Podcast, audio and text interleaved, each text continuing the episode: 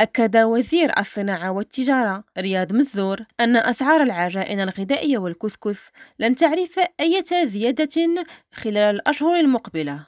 وقال السيد مزور في تصريح للصحافة عقب زيارة قام بها لأحد مصانع العجائن الغذائية والكسكس إن أسعار العجائن الغذائية والكسكس لم تعرف أي زيادة خلال الأشهر الستة الماضية وكل المؤشرات تظهر أن أسعار هذه المنتجات لن تشهد ارتفاعا خلال الأشهر المقبلة. وأبرز الوزير أن زيارته لأحد مصانع العجائن والكسكس المجهز بإحدى التقنيات والتي يتوفر على مخزون من المنتجات المتنوعة تهدف إلى الوقوف عند قدرة المنصة الصناعية والتجارية المغربية على ضمان جميع حاجيات المواطن المغربي من حيث المنتجات الغذائية بأسعار مناسبة. من جهته أبرز رئيس الجمعية المغربية لصناعة العجائن الغذائية والكسكس حسن خليل أن القطاع يتوفر على قدرة إنتاجية كبيرة ويستجيب لحاجيات السوق المغربية.